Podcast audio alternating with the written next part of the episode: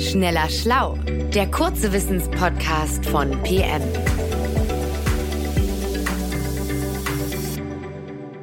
Herzlich willkommen zu einer neuen Folge von Schneller Schlau. Ich bin Johannes Kükens und heute habe ich meinen lieben Kollegen Jens Schröder bei mir, mit dem ich ja auch an vielen anderen Projekten zusammenarbeite. Und Jens, neulich, als wir uns im Studio getroffen haben, da war ich ja deutlich zu spät. Ich glaube, eine halbe Stunde oder sowas. Und ich weiß noch, was ich gesagt habe. Ich muss jetzt hier sicher bei dir den Gang nach Canossa antreten. So sagt man das ja dann, wenn einem sowas passiert. Ja, das hast du gesagt. Und äh, du ich habe dann aber gemerkt, dass du keinen blassen Schimmer hast, worum es eigentlich bei diesem Gang nach Canossa geht, was das eigentlich bedeutet, genau. Ja, und ich weiß auch noch, wie du mich da ausgelacht hast und dich da wirklich sehr drüber amüsiert hast. Aber ich habe natürlich sofort den Spieß umgedreht und gesagt, ja, wenn du das so genau weißt, dann musst du das halt auch mal allen erklären, weil ich kann mir gut vorstellen, dass viele nicht wissen, wo dieser Ausdruck eigentlich herkommt, der Gang nach Canossa. Ja. Genau, da habe ich natürlich gleich zugestimmt, weil ich finde es wirklich auch ein spannendes Thema. Und man muss ja schon sagen, eine Sache wusstest du ja schon, äh, und ich glaube, dass das ist so ein Erinnerungssplitter aus dem Geschichtsunterricht, der bei vielen ja noch im äh, Gedächtnis ist. Ne? Ja, also das, was ich wusste, ist, dass es irgendwie um einen Streit zwischen einem König und einem Papst ging, dass es irgendwann im Mittelalter war. Aber das war es dann auch. Mhm. Und ich möchte es jetzt wirklich ganz genau wissen und unsere Hörerinnen und Hörer auch. Genau, und ich glaube, so geht's dann vielen. König, Papst, weiß man noch. Äh, und dabei ist die Geschichte wirklich spektakulär, muss man sagen. Und wenn man sie versteht, ist es so eine Art Wendepunkt wirklich in der europäischen Geschichte. Ja, ne? Ich würde sagen, du fängst mal an, es jetzt zu erklären. Also wer ging genau ja. nach Canossa und wo liegt Canossa überhaupt? Okay, ich versuche das mal zu rekonstruieren. Also wir schreiben äh, das Jahr 1077, frühes Mittelalter. Äh, es ist ein eiskalter Januar. Mhm. Überall liegt Schnee. Canossa ist ein gebirgiger Ort in Norditalien, in den Apenninen. Eine Apenninenfestung, also das ist ungefähr da bei Bologna, Emilia-Romagna. Mhm.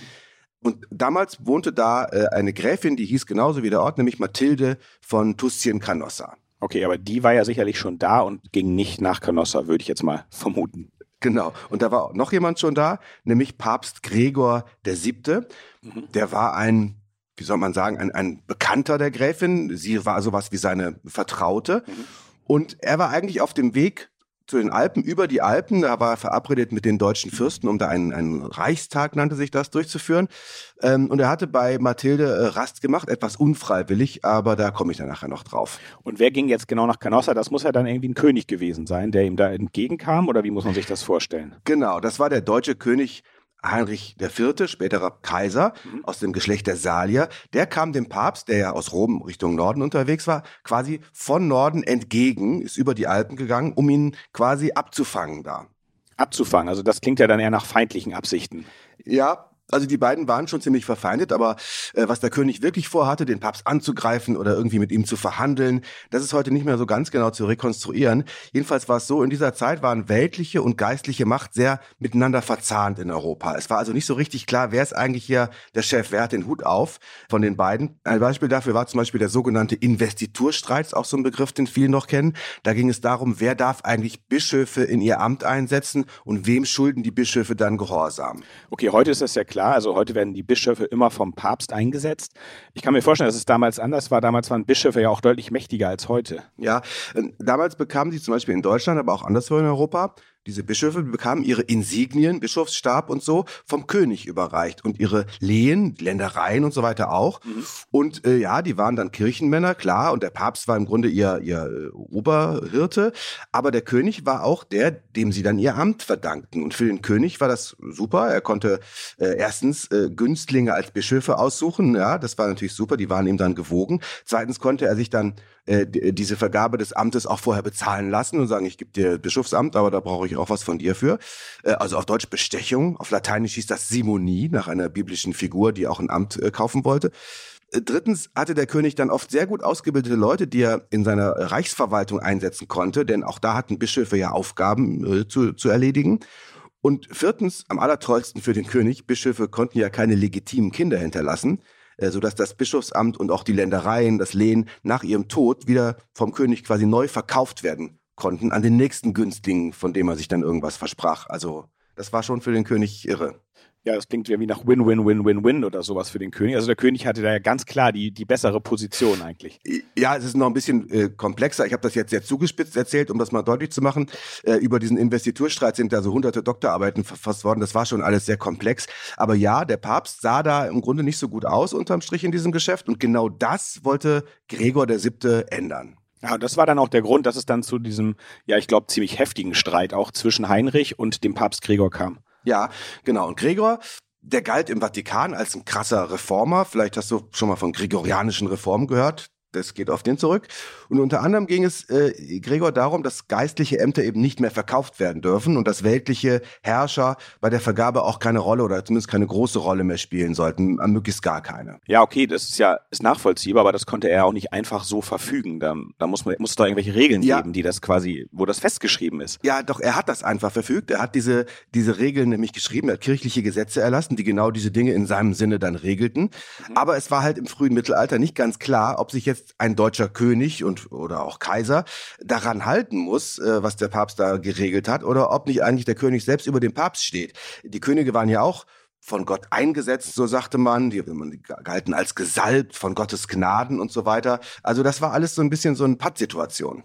Und wie wurde das denn gelöst? Also das klingt ja eigentlich unlösbar, wenn zwei verschiedene Seiten äh, sich beide quasi von Gott eingesetzt fühlen. Ja, erstmal wurde es eben gar nicht gelöst. Ne? Papst Gregor und König Heinrich haben sich aus der Ferne eine Propagandaschlacht geliefert. Heinrich hat sich mit den, mit den deutschen Bischöfen, die er alle selber eingesetzt hatte, verbündet mhm. und eine Art offenen Brief geschrieben an, an den Papst. Und zwar einen sehr scharfen, also der, kann ich mal zitieren, der fing so an. Ich, Heinrich, nicht durch Anmaßung, sondern von Gottes Gnaden König, an Hildebrand, nicht mehr Papst, sondern falscher Mönch. Und hat den Papst Gregor bei seinem bürgerlichen Namen von früher Hildebrand angesprochen. Das war schon echt eine Beleidigung da für ihn. Ja, und ich meine, falscher Mönch klingt auch heftig. Also, dass er das sicherlich nicht auf sich sitzen lassen. Nee, äh, der hat dann zurückgetextet. Das war richtig eine Propagandaschlacht. Der hat dann irgendwann an einem Osterfest ein öffentliches Papstgebet gemacht. Und, Heiliger Petrus, ich bitte dich, neige dein Ohr zu uns und höre mich. Im Namen des allmächtigen Gottes untersage ich Heinrich die Leitung des Reiches und, wichtig, löse alle Christen von dem Band des Eidschwurs, den sie ihm geleistet haben. Sowas nennt man doch dann exkommunizieren, also aus der Kirche ausschließen sozusagen. Und ich würde mal vermuten, in so einer frommen Zeit, die ja damals herrschte, ich glaube, da glaubte wirklich jeder an Gott in dieser hm. Zeit, mhm. ist es doch auch das Schlimmste, was einem eigentlich passieren konnte, wenn man exkommuniziert wurde. Genau, und, und Heinrich hat dann wiederum seinen Bischöfen befohlen, also die mit ihm verbündet waren, im Gegenzug den Papst zu exkommunizieren. Also war eine völlige gegenseitige Verneinung der beiden größten Gewalten in Europa. Das hat es noch nie vorher gegeben. Äh, für den König war das erstmal gefährlicher, könnte man sagen, weil sich seine Fürsten jetzt fragen mussten, dürfen wir diesem König überhaupt noch gehorchen? Oder kommen wir dann in die Hölle? Weil der Papst hat es ja verboten. Und dann sind auch noch zwei, zwei enge Mitstreiter des Königs Heinrich sehr schnell und auch sehr qualvoll gestorben. Das war wahrscheinlich Zufall. Aber es sah ein bisschen so aus wie so ein Gottesurteil in dem Streit, als wenn Gott sich auf die Seite des Papstes geschlagen hätte. Das, äh, für die Öffentlichkeit damals wirkte das so. Und dann haben die Fürsten dem König einfach ein Ultimatum gesetzt bis zum Februar musste der Papst äh, den König wieder in die Kirche aufnehmen, haben sie gesagt. Sonst wählen sie einfach einen anderen König, weil dann, dann haben sie dieses Dilemma nicht mehr. Also sie haben gesagt, Heinrich, sieh zu, wie du das hinkriegst. Okay, und da musste er sich eben sputen und hat sich dann wahrscheinlich aufgemacht Richtung Papst. Und mhm. wir haben ja auch vorhin schon gesagt, das Canossa-Treffen war irgendwie im Januar, also war es ja anscheinend rechtzeitig. Aber ja. was ist da jetzt genau passiert? Wie lief das ab? Wie sind die sich eigentlich begegnet? Ja, genau. Also es eilte sehr für König Heinrich. Im Februar war die Deadline. Der Papst hat sich auf den Weg, auf dem er war, schnell in der Burg verschanzt, äh, äh, als er hörte, dass der König da mit so einem Tross ihm entgegenzieht, weil er nicht wusste, was will der jetzt von mir. Äh, der König hat dann äh, im, im Nachbarort mit seinem Gefolge Quartier bezogen, in diesem tief verschneiten Winter in Canossa. Äh, und es gingen dann so Unterhändler hin und her. Man konnte sich aber nicht einigen, wie man das jetzt lösen sollte. Und dann hat der König von wem auch immer beraten, von einem seiner Bischöfe, die, die mit ihm waren wahrscheinlich, hat er seinen großen Coup gemacht. Möglicherweise spontan, das weiß ich nicht genau. Er ist vor die Burg Canossa gezogen, hat sich die Schuhe ausgezogen, der König, ja, hat im Büßergewand übergestreift mhm. und hat ganz zerknirscht um Einlass in die Burg gebeten, sich auf den Boden geschmissen und so weiter. Einlass in die Burg und damit auch symbolisch um Einlass wieder in die Kirche. No, das fand der Papst doch sicherlich gut. Also, das ist doch irgendwie so, da hat er auch eigentlich gewonnen, würde ich sagen, wenn sowas passiert. Ja, naja, für den Papst war das ein Schlamassel. Also äh, der, der, wollte den ja eigentlich gar nicht wieder in die Kirche lassen. Er, ist ja, aber ja, er ist ja auch mhm. Oberhirte und Jesus ist ein gnädiger äh, äh, Herrscher. Es war schlicht nicht denkbar damals, dass der Papst jemanden, der so zerknirscht zu ihm kommt und das so öffentlich sich so unterwirft, äh, dass er dem die Beichte verweigert. Und er hat den König dann allerdings immerhin dreimal antreten lassen, an drei Tagen, so wie, so wie der Sünder Saulus, als er zum frommen Paulus werden wollte in der Bibel. Und dann musste der Papst tatsächlich äh, das Tor aufmachen. Es ging nicht anders und er musste dem König öffentlich verzeihen. Es gab dann ein gemeinsames Mittagessen tatsächlich. Ähm, und es wurden natürlich aber auch im Hintergrund alle möglichen Verträge gemacht, wer jetzt wem was schuldet und wie das jetzt zu lösen ist und so weiter. Aber erstmal hatte der König seine Karriere gerettet äh, und der Papst war nicht begeistert. Okay, da war also der König eigentlich der Gewinner dieser ganzen Canossa-Geschichte, weil eben der Gang nach Canossa ja eigentlich so ein taktisch kluger Schachzug war, könnte man sagen. Also er hat dann quasi ja. das bekommen, was er eigentlich wollte, der König. Also ich würde sagen, es gab einen kurzfristigen und langfristigen Gewinner. Der König war der kurzfristige Gewinner. Dass er der Gewinner insgesamt war, kann man nicht sagen.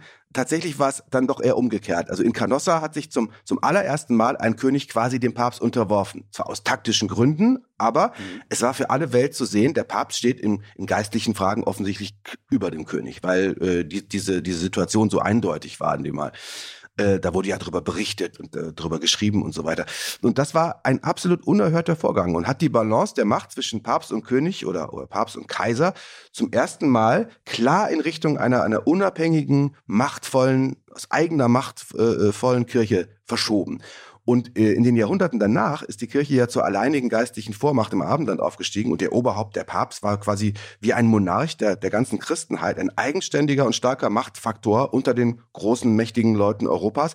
Das wäre vor Canossa so nicht denkbar gewesen. Ähm, und es war auch nicht sofort nach Canossa genauso, aber der Ball war im Rollen und er rollte immer weiter und es waren einfach die Vorzeichen für diese Macht, äh, waren jetzt mit einmal verkehrt. Also das ist wirklich insgesamt eine ganz schön spektakuläre Geschichte und äh, auch für mich jetzt spannend, weil ich gucke nochmal ganz anders auf diesen Spruch, der Gang nach Canossa. Es ja. hat sich dann ja irgendwann in die deutsche Sprache eingefügt. Passierte das dann direkt danach quasi oder ist das in der neueren Geschichte entstanden, dass man das so sagt? Das wäre ja nochmal interessant zu wissen. Also wann das in die deutsche Sprache äh, so als, als Sprachbild für, für man bittet um Verzeihung äh, und man ist zerknirscht, wann das eingegangen ist in die Sprache, weiß ich nicht. Aber äh, der berühmteste Nutzer dieses Sprachbilds ist vermutlich Otto von Bismarck, der in den 1870er Jahren als deutscher Reichskanzler in einem politischen Konflikt mit dem Vatikan wohl gesagt hat, zumindest wird ihm das zugeschrieben, nach Canossa gehen wir nicht. Der hat also dieses Bild benutzt. Okay, es könnte also sein, dass wir es erst seit damals wirklich auch im mhm. Deutsch, in der deutschen Sprache so jeden Tag quasi nutzen. Also prima. Vielen Dank, äh, lieber Jens. Äh, liebe Hörerinnen, liebe Hörer, ich hoffe, die Folge hat euch gut gefallen. Sonst müssten Jens und ich nochmal den Gang nach Canossa antreten und besser abliefern beim nächsten Mal. Nächste Woche gibt's dann eine neue Folge und bis dahin wünschen wir euch eine schöne Zeit. Ich sag Tschüss. Tschüss, danke. Schneller Schlau, der kurze Wissenspodcast von PM.